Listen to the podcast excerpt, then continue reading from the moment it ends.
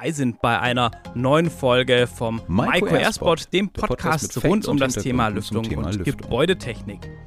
Wie immer bin ich nicht alleine hier, denn natürlich, Lothar, du bist auch wieder dabei. Ähm, schön, dass du da bist und wir hier wieder Podcast aufnehmen. Ja, ich nehme mir natürlich immer gern für den Podcast Zeit und vor allen Dingen, wir haben ja heute wieder ein ganz, ganz spannendes Thema für unsere Hörer. Ja, ganz genau. Und zwar geht es um Verbindungen und zwar um solche flüchtigen organischen Verbindungen. Man kennt das so unter dem Begriff VOCs, das steht für Volatile Organic Compounds. Und da gucken wir mal und vor allem, also was sich hinter dem Begriff verbirgt und vor allem, was das Ganze mit Lüftung zu tun hat. So als kleinen Einstieg habe ich mir mal gedacht, naja, VOCs Entwicklung vorkommen, wie hat sich denn das entwickelt? Und da habe ich ein schönes Diagramm gefunden, einen Vergleich zwischen den 1990er und 2003er Jahren. Und da sieht man zum Beispiel, dass die VOCs im Bereich Verkehr deutlich abgenommen haben. Ich würde mal sagen, na, da sieht man eben doch, dass trotz der Diskussion über den Verbrenner die Motorentechnik und so das deutlich sauberer wurde im Verkehr aber auch, dass die Lösungsmittel und andere Produktanwendungen gerade im Bereich Haushalt und Kleinverbraucher da deutlich zugenommen hat. Also dass wir einfach viel mehr, Stoffe, Kosmetika etc. benutzen, die in den Haushalten geblieben sind und ähm, das ist relativ interessant, denke ich mal. Und gerade bei diesem Diagramm sieht man Verkehr, Lösemittel, Landwirtschaft, Diffusion und Emission aus Brennstoffen, Energiewirtschaft, verarbeitendes Gewerbe, Baugewerbe. Also wir haben ganz, ganz, ganz viele Bereiche und viele Stellen, wo diese VOCs vorkommen, also wo wir dann damit betroffen und konfrontiert sind. Aber Lothar, vielleicht sollten wir wirklich erstmal erklären, noch ein bisschen genauer, was denn diese VOCs überhaupt sind. Ja, das sind an und flüchtige organische Verbindungen, diese VOCs, wie man sie auch in jeder Wohnung findet. Und das hat das deutsche Umweltamt mal für Gesundheit herausgefunden, dass wirklich in jeder Wohneinheit diese VOCs zu finden sind. Es gibt natürlich eine Vielzahl von den äh, synthetischen VOCs, natürlich auch die natürlichen Stoffe, wo auch VOCs ausgasen. Also das kann zum Beispiel sogar schon ein Mülleimer sein und das findet natürlich auch schon bei Zimmertemperaturen statt. Und vielleicht mal ein paar Beispiele. Es gibt ja so kettenförmige Kohlewasserstoffe wie die Alkane oder die Alkene, die hauptsächlich so als Fettlöser eingesetzt werden und die findet man natürlich auch in sehr vielen Haushaltsprodukte. Und dann gibt es natürlich auch die sogenannte aromatische Kohlenstoffe, wie sie als Lösungsmittel zum Beispiel in Klebstoffe oder auch in Lacke vorkommen. Und die dritte Version, wo mir da noch so spontan einfällt, das sind so die Terpene, wie man sie in Parfüme oder Waschmittel, in den ganzen Reinigungsmittel und sogar in manche Kosmetika kommen die ja auch vor. Und das sind so, so mal so ganz grob die verschiedenen Beispiele, was mir so flüchtig so ad hoc einfallen. Ja, ähm, man muss die Stoffe oder man kann die Stoffe auch noch weiter unterteilen. Also generell spricht man von dem Thema VOC. Das ist so der, der Begriff, der auch am gängigsten ist, sage ich mal. Aber diese flüchtigen organischen Verbindungen werden in der Regel nach ihrem Siedebereich nochmal in unterschiedliche Kategorien eingeteilt. Das sind die VVOC, Very Volatile Organic Compounds. Das ist zum Beispiel Formaldehyd, also wirklich dann die sehr, sehr flüchtigen Stoffe. Dann haben wir die VOC, also das ist so dieser, ja, ich sag mal, Überbegriff, mit dem am meisten gearbeitet wird. Das sind die Volatile Organic Compounds. Da ist ein Beispiel dafür Benzol oder SVOC, Semi-Volatile Organic Compounds, Beispiel die Weichmacher, also die dann nicht mehr ganz so schnell flüchtig sind, ähm, im Siedebereich etwas höher angesiedelt sind. Ja, je höher der Siedebereich, desto langsamer werden die Stoffe in die Raumluft abgegeben. Ihre Konzentration wird dadurch zwar niedriger, die Verbindungen sind aber wiederum über einen längeren Zeitraum nachweisbar Und hier sind Bauprodukte leider eine relativ gängige Quelle oder wichtige Quelle für die Innenraumbelastung. Wenn wir über dieses Thema VOC sprechen, müssen wir uns das auch nochmal angucken. Wo kommen die denn her? Also wo entstehen die? Weil jetzt ist vielleicht die Neigung da zu sagen, naja, das ist eben diese ganze Chemie und, und so, da muss man hingucken. Nee, wir müssen da unterscheiden. Und zwar gibt es biogene und androgene VOCs. Die Biogen, das sind so die natürlich vorkommenden Produkte, Stoffwechselprodukte. Also auch letzten Endes, wir Menschen haben ja Stoffwechselprodukte ähm, über die Nahrungsaufnahme oder was eben dann entsteht beim Verbrennungsprozess von der Nahrungsaufnahme. Also auch wir tragen da zu den VOCs unseren Teil mit dazu bei. Das können aber auch Fäulnis- und Zerfallsprozesse sein, zum Beispiel Obst, Nahrungsmittel, generell natürliche Materialien wie auch Holz oder Öl. All sowas kann auch VOCs dann abstoßen oder können ähm, Prozesse entstehen wie Zersetzung, Zerfall, Fäulnis, wo diese VOCs entstehen. Dann gibt es die anthropogenen VOCs, diese Quellen, also menschgemacht, das haben wir irgendwo hergestellt und da könnte man, glaube ich, fast eine ja, endlose Liste führen. Da ist natürlich Möbel und Dekomaterialien dabei, Pflegereinigungsprodukte, unvollständige Verbrennung, also wenn man irgendwo am Rumkokeln ist oder zu wenig Luft für die Verbrennung hat. Nebenprodukte aus industriellen Vorgängen, die Ausdünstung vom Thema Baumaterial haben wir schon so ein bisschen angesprochen.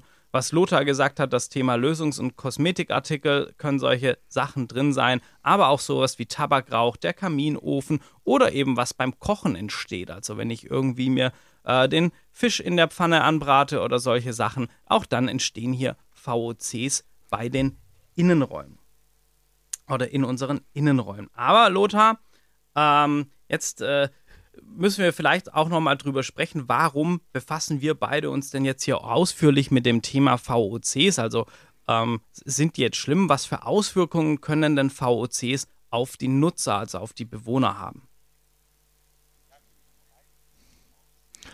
Ja, glücklicherweise sind die Auswirkungen jetzt nicht so sehr gesundheitsdramatisch. Ich sage mal, die Biogene, die gehen eh relativ gut. Ich finde einfach die Androgene, wie du es vorher schon gesagt hast, alles, was die Ausgasung aus Lacken, Möbelstücke und so weiter sind, also die sogenannte auch Wohngifte, die machen mir da eher wegen Kopfzerbrechen.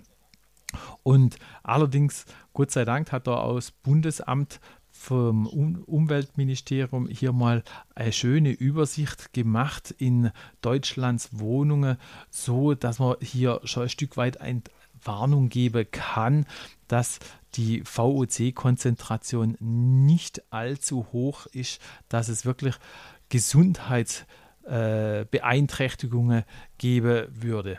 Allerdings muss man natürlich sagen, gerade na, in einem Neubau oder wenn man umfangreiche Renovierungsarbeiten gemacht hat, dann tretet natürlich gerade erhöhte Konzentrationen von den VOCs natürlich auf, weil die ganze Farbe, Lacke, neue Böde doch noch sehr stark ausgaset und das riecht man ja dann einmal auch, okay, es riecht so nach neu. Für der eine ist es eher ein angenehmer, für der andere ist es ein unangenehmer Geruch und da in dieser, gerade in der Anfangszeit, da haben wir natürlich schon eine sehr hohe Belastung gerade an diesen androgenen VOCs. Und ich sage einfach mal, hier müssen wir natürlich schon etwas aufpassen. Für der eine, der eine ist hier etwas mehr empfindlicher, der andere etwas weniger empfindlicher. Das kann natürlich immer individuell von jeder Person ausgehen. Aber wichtig ist natürlich, dass gerade in der Anfangsphase, wenn man eine komplette Sanierung gemacht hat oder im Neubau, wirklich ausreichend die Räume auch belüftet. Und das ist dann wirklich unerlässlich, damit diese Wohngifte so schnell wie möglich die Konzentration natürlich auch abnimmt. Und hier muss man natürlich auch sagen, die ab und zu wird natürlich auch so ein Vergleich gebracht zwischen der VOC-Werte und der CO2-Werte. So, und das ist nicht irgendwie linear, also es kann natürlich auch sein, äh, hohe VOC-Belastung kann natürlich einmal sein durch einen Biomülleimer oder selbst wenn jemand in der Toilette das große Geschäft verrichtet hat, dann hat man natürlich sehr schnell hohe VOC-Werte, aber der CO2-Wert, der steigt deswegen ja nicht an. Das ist ja das, was normalerweise beim Ausatmen vom Menschen stattfindet und erzeugt wird. Und von daher kann man hier irgendwie nicht äh, vom Proportionalsgesetz zwischen der VOC und CO2 hier sagen. Aber äh, jetzt haben wir da schon einiges gesagt. Äh, Christoph, wie sieht es denn aus? Wie viel Frischluft braucht denn der Mensch diesbezüglich, dass man keine zu hohe VOC bzw. CO2-Konzentration erhaltet?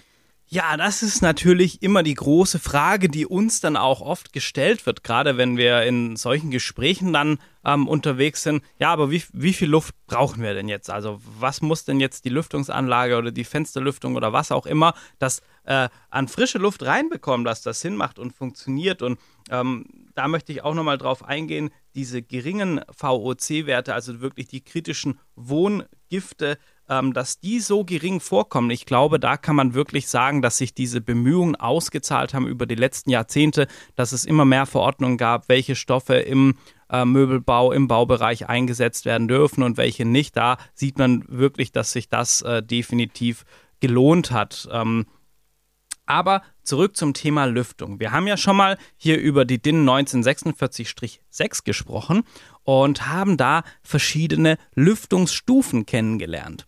Und ähm, wenn ich mir da einmal die reduzierte Lüftung anschaue, die sagt, das ist die notwendige Lüftung zur Sicherstellung des Gesundheit oder der gesundheitlichen Mindestanforderungen sowie des Bautenschutzes. Ähm, das Thema Feuchte bei reduzierter Anwesenheit der Nutzer oder geringer Raumluftqualität. Also da haben wir das Thema Gesundheit ja schon mal mit drin, wo ich auch das Thema mit den VOCs einfach sehen würde. Aber dann gucken wir mal, die nächste Lüftungsstufe an die Nennlüftung, die sagt notwendige Lüftung zur Sicherstellung der gesundheitlichen Anforderungen sowie des Bautenschutzes bei Anwesenheit aller Nutzer. Das heißt, auch da würde ich dann sagen, naja, ähm, das ist schon mal der erste Ansatzpunkt, wenn wir sagen, VOCs wollen wir vermieden werden oder die Generation, äh, die Generation, Entschuldigung, die Konzentration so gering halten, dass wir hier keinen gesundheitlichen und vor allem auch vom Wohlfühlfaktor her keinen Nachteil haben, dann wäre das so der erste Anhaltspunkt.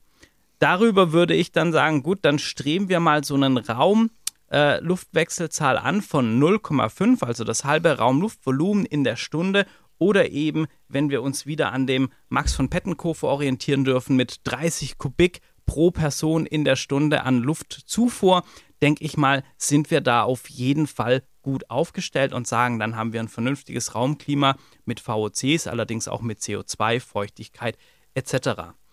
Aber ich denke mal, wenn wir ja über moderne Lüftungstechnik sprechen, dann geht es ja auch so ein bisschen um Regelung, um intelligente und bedarfsgeführte Regelung.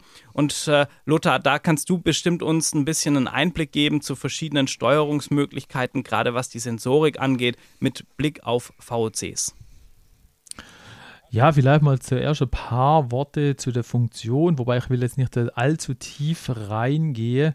Diese VOC-Sensoren reagieren ja nicht spezifisch auf einen einzelnen Stoff, sondern vielmehr auf die VOCs im Allgemeinen und auf die Gase, wie sie zum Beispiel äh, Wasserstoff oder Methan zum Beispiel ausgaset. Und diese VOC-Sensoren, die haben immer so einen Ausgabewert von so ein 0 bis 10 Volt Signal und dementsprechend, je nachdem, wie groß dieses Ausgabesignal ist, wird linear dann nachher schön die Drehzahl am Lüftungsgerät auch hoch und beziehungsweise auch runtergefahren. Also daher hat man dann immer sogenannte bedarfsgerechte Lüftung. Das heißt, ist der VOC-Wert recht hoch, also muss natürlich dementsprechend ein höherer Luftwechsel stattfinden. Ist er niedrig, dann fährt er natürlich wieder zurück. Und so als allgemeines Fazit würde ich vielleicht mal so sagen, die VOC-Sensoren sorgen für optimales Wohlklima und durch das haben wir dann natürlich immer eine schöne, bedarfsgerechte Lüftung. Ja, das ist doch ein perfektes Schlusswort, um mich da nochmal dran anzuschließen. Das hast äh, du mir im Vorgespräch auch nochmal verraten, dass unser VOC-Sensor, der deckt auch das Thema CO2 mit ab, also zwei Fliegen mit einer Klappe und da kann man dann dem Ganzen nichts mehr hinzufügen, dass wir einfach sagen, ein sehr schönes Wohnklima mit bedarfsgerechter Lüftung. Ja, damit wären wir auch schon wieder am Ende der Folge. Also gerade auch im Anbetracht der Zeit. Lothar, erstmal wieder vielen lieben Dank, ähm, dass du dir die Zeit genommen hast. Das war, denke ich, ein sehr, sehr spannendes und auch mal ein bisschen so ein anderes Thema, was man sonst hat. Also gar nicht so technisch, sondern eher vielleicht mit einem leicht chemischen Hintergrund. Und an der Stelle würde ich sagen, wir hören uns hier beim nächsten Mal. Bis dahin, machen Sie es gut. Auf Wiederhören.